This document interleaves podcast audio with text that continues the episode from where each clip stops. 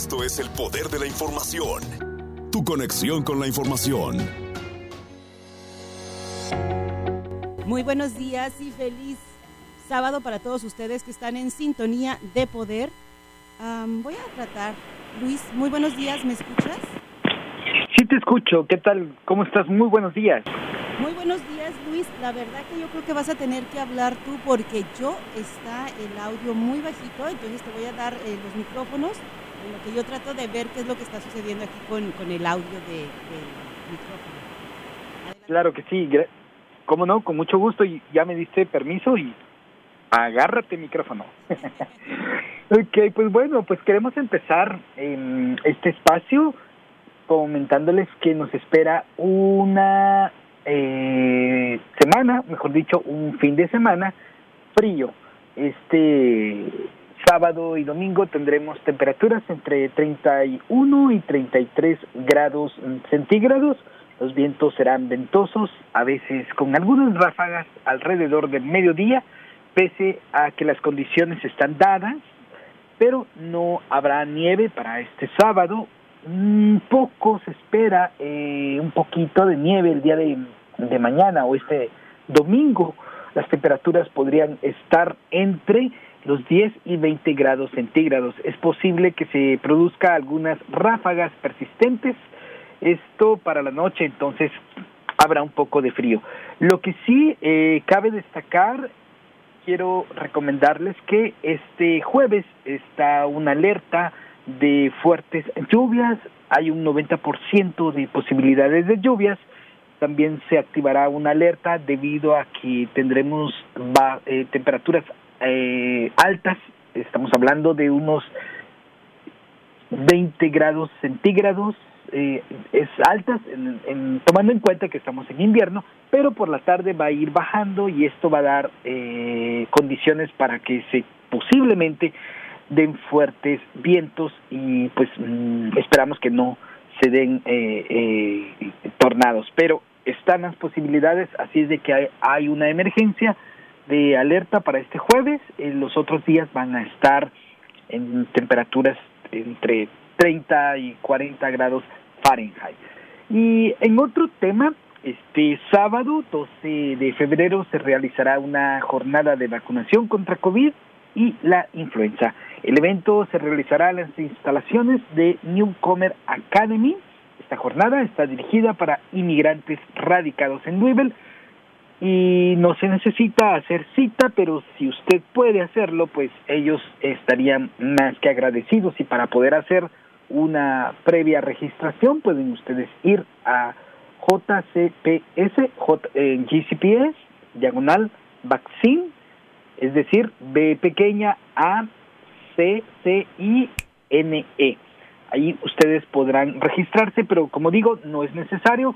Esto es en la escuela de Newcomer Academy. Está ubicada en el 3741 de Pulliam. Doctor, esto sería, ya empezó a las 9 de la mañana y terminaría hasta las 3 de la tarde. Y cambiando de tema, esta semana regresan los estudiantes de JCPS a las clases presenciales.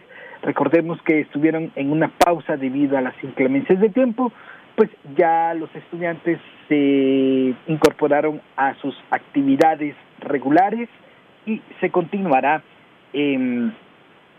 con las clases eh, eh, presenciales. Hasta nuevo aviso, podría, eh, ya no se podría regresar a, a la a NPI como se había dicho, pero eh, ya las clases se están dando. Lo que sí también quería comentarles, o quiero comentarles que las escuelas de Oldham, eh, Kentucky del, condado, ellos ya no exigirán el uso de las mascarillas dentro de sus instalaciones. Esto va dirigido a los estudiantes, al personal y a los visitantes.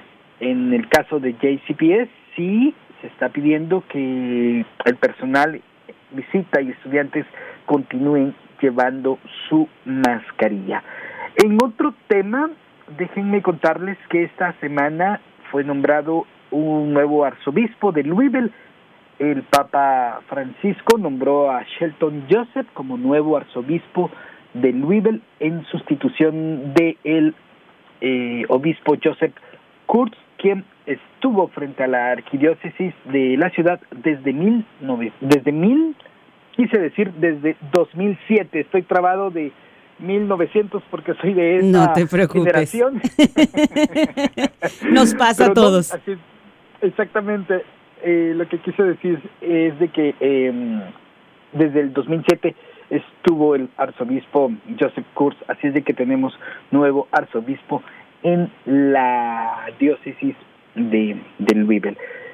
Eh, en otra noticia, eh, déjame contarte que esta semana se reportó eh, tres intentos de suicidio en la cárcel de Louisville, mientras eh, el alcalde anunciaba que el domingo una el domingo pasado una persona se eh, apareció fallecida muerta en el departamento de correcciones pues en ese mismo periodo en ese mismo lapso tres personas eh, privadas de su libertad estaban intentando quitarse la vida eh, de en los últimos seis meses han sido seis personas que se han eh, muerto dentro de las cárceles y ya se están haciendo las investigaciones correspondientes.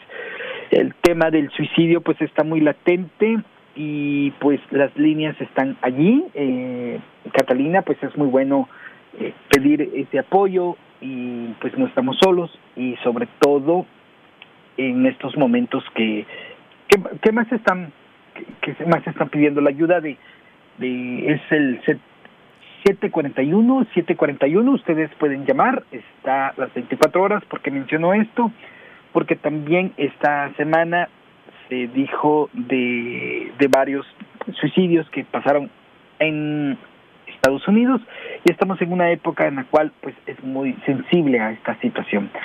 Pues en otro tema, déjame contarte que los CDCs analizarán las aguas residuales para rastrear el coronavirus. Esto lo dio a conocer esta semana el Centro para el Control y Prevención de Enfermedades. Están agotando todas las mm, pruebas para poder detectar qué es lo que está sucediendo. Eh, esto incluye Kentucky, eh, estarían ellos analizando 37 estados, como conocemos en Latinoamérica, las aguas negras y aguas residuales y ellos harán análisis de que ellos creen que también por allí podría estar eh, haciendo contagio el COVID.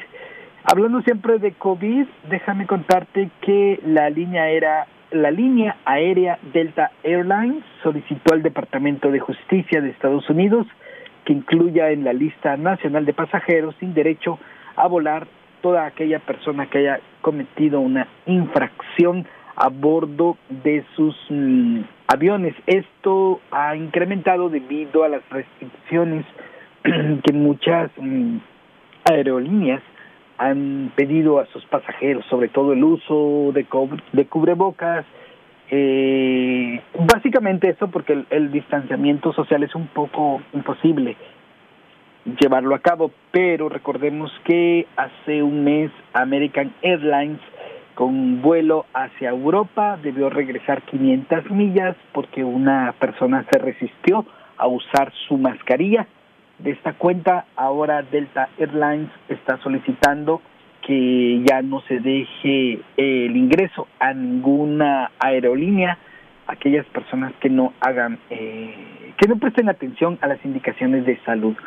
Y mm, también déjame contarte que esta semana lo que ha acaparado la atención en el tema migratorio es sobre la detención de 10 guatemaltecos que estuvieron involucrados en la muerte de una migrante. Esto fue en México, eh, una operación conjunta de las autoridades de Guatemala y Estados Unidos, incluyendo México, terminó en el arresto de 10 guatemaltecos que asesinaron a una joven migrante en Tamaulipas en enero del año pasado.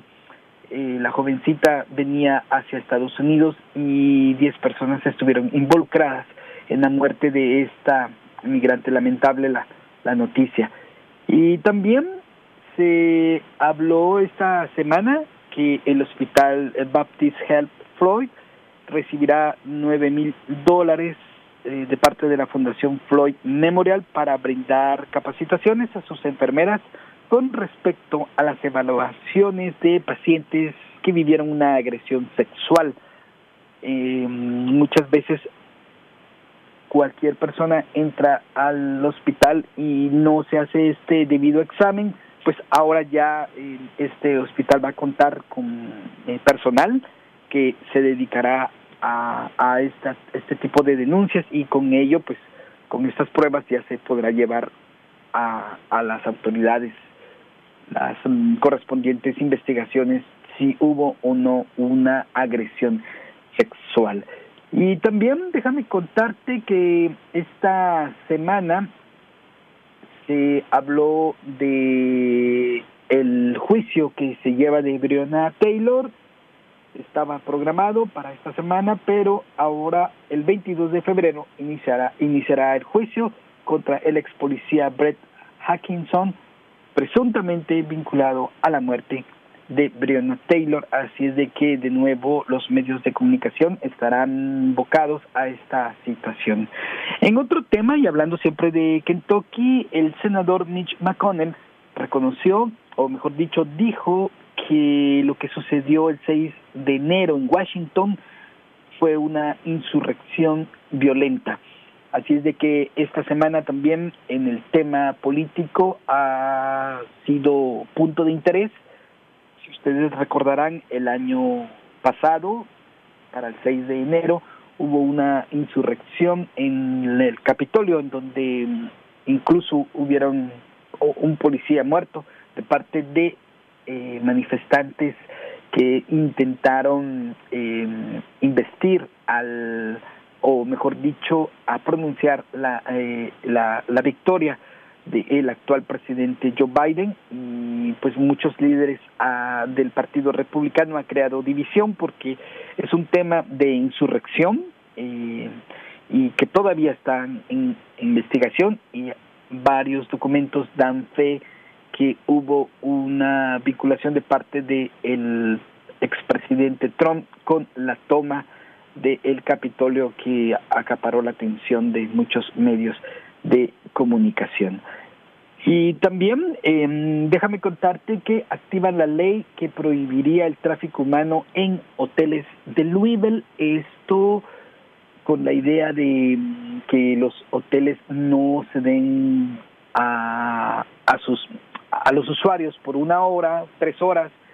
Esto con la idea de evitar el tráfico humano. Se ha descubierto que por el área de Iroquois, el área de donde está eh, la mayor parte de inmigrantes, se ha dado mucho la renta de moteles y esto han descubierto que es una red de personas que se dedica a la trata de blancas. Así es de que activarán esta ley en donde ya no se permitirá la renta de hoteles por uno o dos horas y también se pedirá que las personas se identifiquen para evitar eh, una violación a, a, las personas y no sean violentadas en sus mm, sus derechos, sobre todo en el tráfico humano.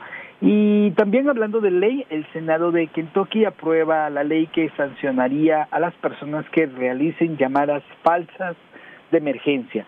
Esto debido a que muchos ciudadanos han llamado por venganza para denunciar a sus vecinos que están en alguna irregularidad. Obviamente usted llama y la policía llega y resulta que es una falsa alarma, esto va a ser sancionado. Ya no se va a poder hacer, solamente se atenderán las llamadas eh, que si existan, obviamente la policía va a llegar, pero si descubre que esta llamada fue falsa, pues va a tener sanciones. Esto con la idea de ahorrar recursos, porque son recursos que la policía llega y, fue una falsa alarma. Así es de que tome conciencia mm, de no hacer llamadas en falso y esto pues ya será sancionado por parte de las autoridades de Kentucky. Luis, en otro en, en este en este tema de las llamadas al 911 yo también no, bueno, estoy pensando que tal vez hay personas que no saben a dónde llamar cuando ellos creen que es una emergencia o porque hay otro número de la ciudad que es el 311 donde también puedes llamar cuando tienes algún problema quieras reportar algo, por ejemplo, eh, eh, los baches. Entonces, la gente, no sé si tiene que ver o no, pero hay veces que también cuando es recién llegado y que la gente dice, es que el 911 es para las emergencias, y yo considero que un bache en la calle es una emergencia, así que porque me estaba... Claro, claro, que sí. Entonces sería un buen punto también hablar después en otra ocasión sobre eso, los diferentes números y cuáles son las emergencias de verdad a las cuales tienes que llamar al 911 o cuáles son esas llamadas que tienes que hacer pero al 311, la diferencia, ¿no? Katy, ese es un buen punto porque precisamente eh, los mm, la oficina de trabajos de, de Louisville Works Public, donde está nuestro eh, Salvador. Nacional Salvador, eh, exactamente, hizo el anuncio que las personas podían reportar este tipo de emergencias y yo me di la tarea de dar unas vueltas de cierto, se fue la nieve y ya vinieron los baches porque es muy normal para esta temporada y mucha gente estuvo llamando para esta este número. Gracias por recordarlo. Y sí, varias varios baches fueron eh, tapados. Algunos, pues, me imagino que no, pero al menos los que yo transcurrí en el área del centro y el área de Highlands eh, está todo cubierto y también tuve la oportunidad de ir a las calles o a las arterias de, de High Point y eh, ya está reparado. Y sí, tienes razón, es un buen punto llamar al 311, que es otro tipo de emergencias que la ciudad puede, puede cubrir. Pues ahí para que la gente lo sepa y también la gente que está de repente en las redes sociales, en Twitter, pueden pasar al mismo, eh, dejar un tweet con una foto y más o menos las calles de donde está ese bache y pones el hashtag pothole y la, la ciudad lo va a ver y si puedes etiquetar también al Departamento de Obras Públicas, pues muchísimo mejor o también en, Facebook. Así que es otra manera, si estás en las redes sociales, que eh, ahorita sabemos que es un problemón el de los baches. Claro. Y estaba viendo que, según una aseguradora, que cuesta alrededor de 3 millones al año este el tener que arreglar los carros que sufren descompuestos por causas de los baches. Entonces, sabemos que sí es un problema y es una emergencia. Claro, efectivamente, y sobre todo las partes de mm, donde están eh, el mofle y también, eh, no sé mucho de carros, pero eh, sí, esto, esto, esto daña con el tiempo, ya luego se escuchan ruidos, y bueno, si te da chance que escuches ruidos, en otras ocasiones incluso las piezas se, se rompen. Se rompen, claro. Pero mm, Sí, tenemos que tener cuidado al manejar y sobre todo si vemos algo como, como ciudadanos, tenemos que llamar para reportarlo y pues no, no tanto quedarnos quejando entre las redes, sino mejor ir a las autoridades correspondientes, en este caso en el 311, 311, para que se dé el reporte de, de un bache o también puede ser la basura, el reciclaje y el alumbrado público. Hay diferentes necesidades que, que también podemos ayudar a que estén en mejores condiciones, Katy. Correcto. y ¿sí? No, te iba a pedir si nos vamos a una pequeña pausa y regresamos porque tienes bastante información y yo te iba a interrumpir hace ratito también porque quería que expandiéramos un poquito sobre la trata de personas, pero creo que lo vamos a dejar para otra ocasión. Pero ¿qué te parece si vamos a una pausa y regresamos? Perfecto. Gracias. Esto es el poder de la información. Tu conexión con la información.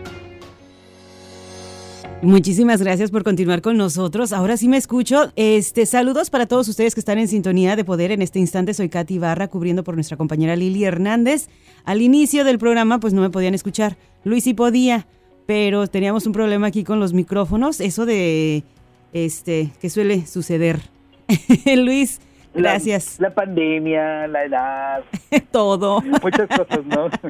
la tecnología, nunca la, la la parte humana nunca va a ser superada por la tecnología, así es de que no está todo controlado, pero son cosas que pasan, ¿no? Exactamente. Mira, y ahora lo tenía pagado yo, pero eso yo lo hice. ah, no.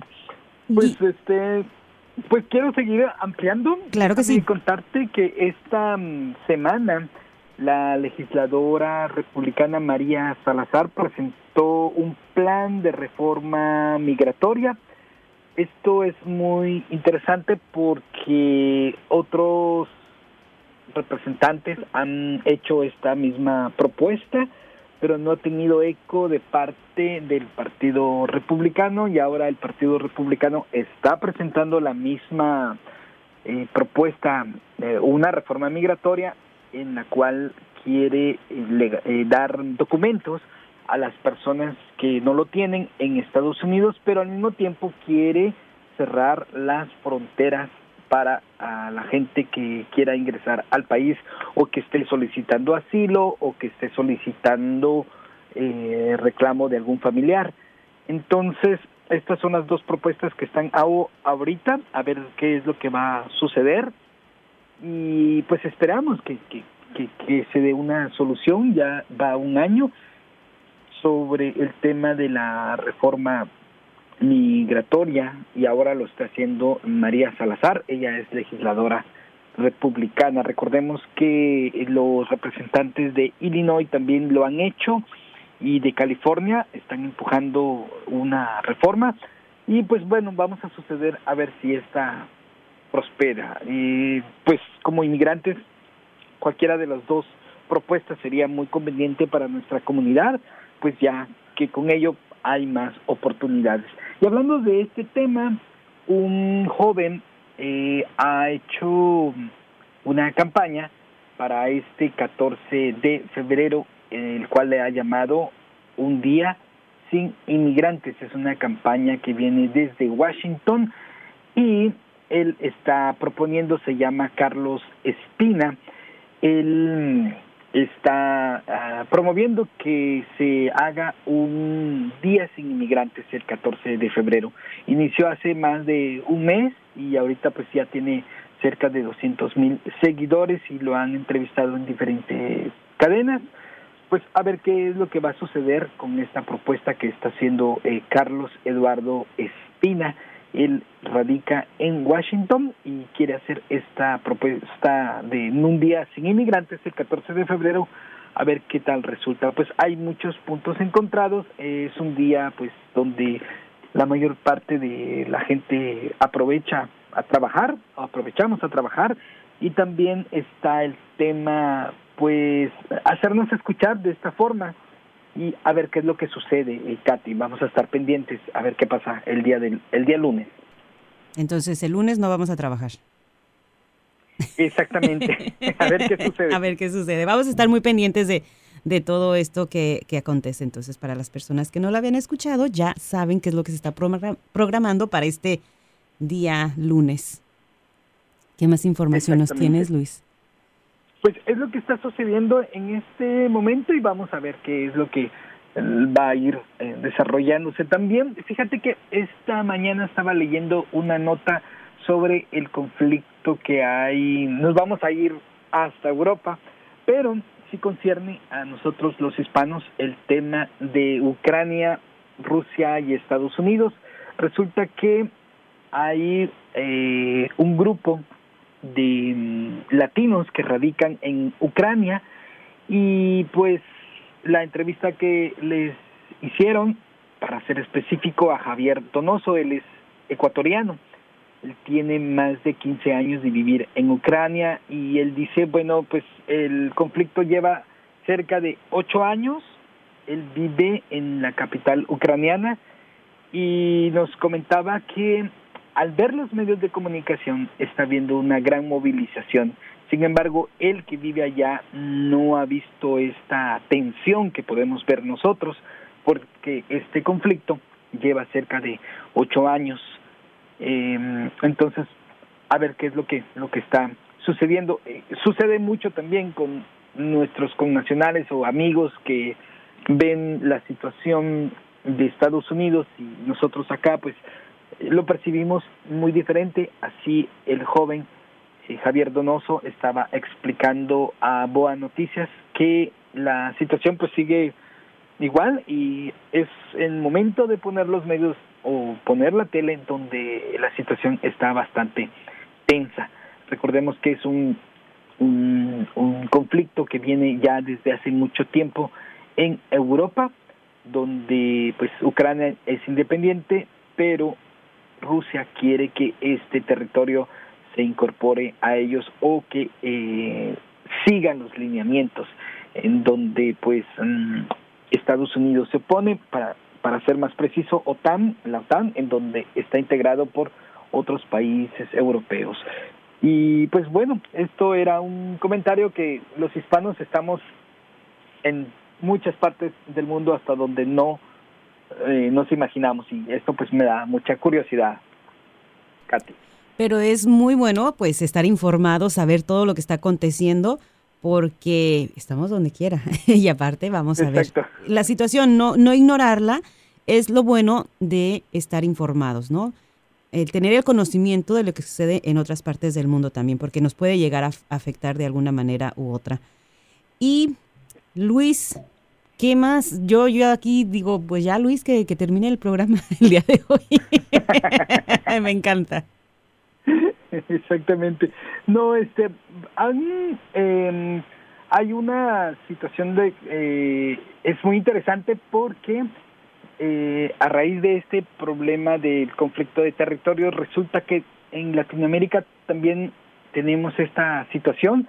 Hay uno entre Guatemala y Belice, hay otro más entre Honduras y Nicaragua, las islas de San Andrés, y también hay otro conflicto en Chile y Argentina y hay otro conflicto entre Paraguay y Brasil. Así es de que los conflictos territoriales están vigentes, todos llevan más, esto es muy interesante, estos conflictos en Latinoamérica llevan más de 100 años en cuestión de territorio eh, y que no se han no se han resuelto, sobre todo el de Argentina y Chile que a veces la situación es tensa. Recordemos también que hubo una eh, situación en las Malvinas en, entre Inglaterra y Argentina, lo cual es muy interesante porque es ahí donde nace el auge del rock en español, donde una forma de protestar fue no cantar en inglés, que sí les gustaba el rock, pero no lo querían hacer en inglés. Y así es como en los 80 nace una gran ola de grupos, eh, recordemos de Stereo, Nenitos Verdes, eh, los de la fila, los de hasta atrás y bueno, una serie de, de grupos que hoy día todavía los escuchamos y son las bases, pero la verdadera historia del surgimiento de estos de esta música en español, el rock en español se debió a un conflicto territorial entre, eh, mejor dicho, una invasión, porque eso sí fue catalogado por la Haya como una invasión de parte de Inglaterra en Argentina y entonces surge un movimiento de música, no solo en Argentina, sino también eh, Brasil, Chile, Colombia y pues en México pues ya teníamos a Botellita de Jerez, ya teníamos también a los amantes de Lola y grupos pues ya eh, que ya existían mucho antes del, del conflicto, ¿no? Pero esto vino a dar un boom y saco a colación que esto se debió a un proceso político que enmarcó la cultura musical de Latinoamérica. Pues excelente eh, programa de historia el día de hoy también para todos nosotros. Te lo agradezco de corazón para todos los rockeros, a la gente que ama, el rock en español. Ahora ya sabemos de dónde salieron muchos de nuestros eh, grupos favoritos de Latinoamérica. Sí, sí, así es como se va, va surgiendo, ¿no? Y, vamos a ver qué es lo que sucede también ah, en Europa y pues ya eh, a ver qué es lo que lo que va a pasar en estos últimos días. Bueno, Luis, pues te doy las gracias desde ya por estar con nosotros esta mañana, por haber abierto, de hecho, abriste el programa porque yo no me escuchaba, el micrófono cerrado, y te esperamos la próxima semana, como ya es costumbre, aquí en el Poder de la Información. ¿Qué te parece? Pues excelente, y antes de agregar, em, quería preguntarte cuál es tu bebida favorita cuando hay frío. Cuando hay frío. Vamos a tener una, un fin de semana frío. El ponche.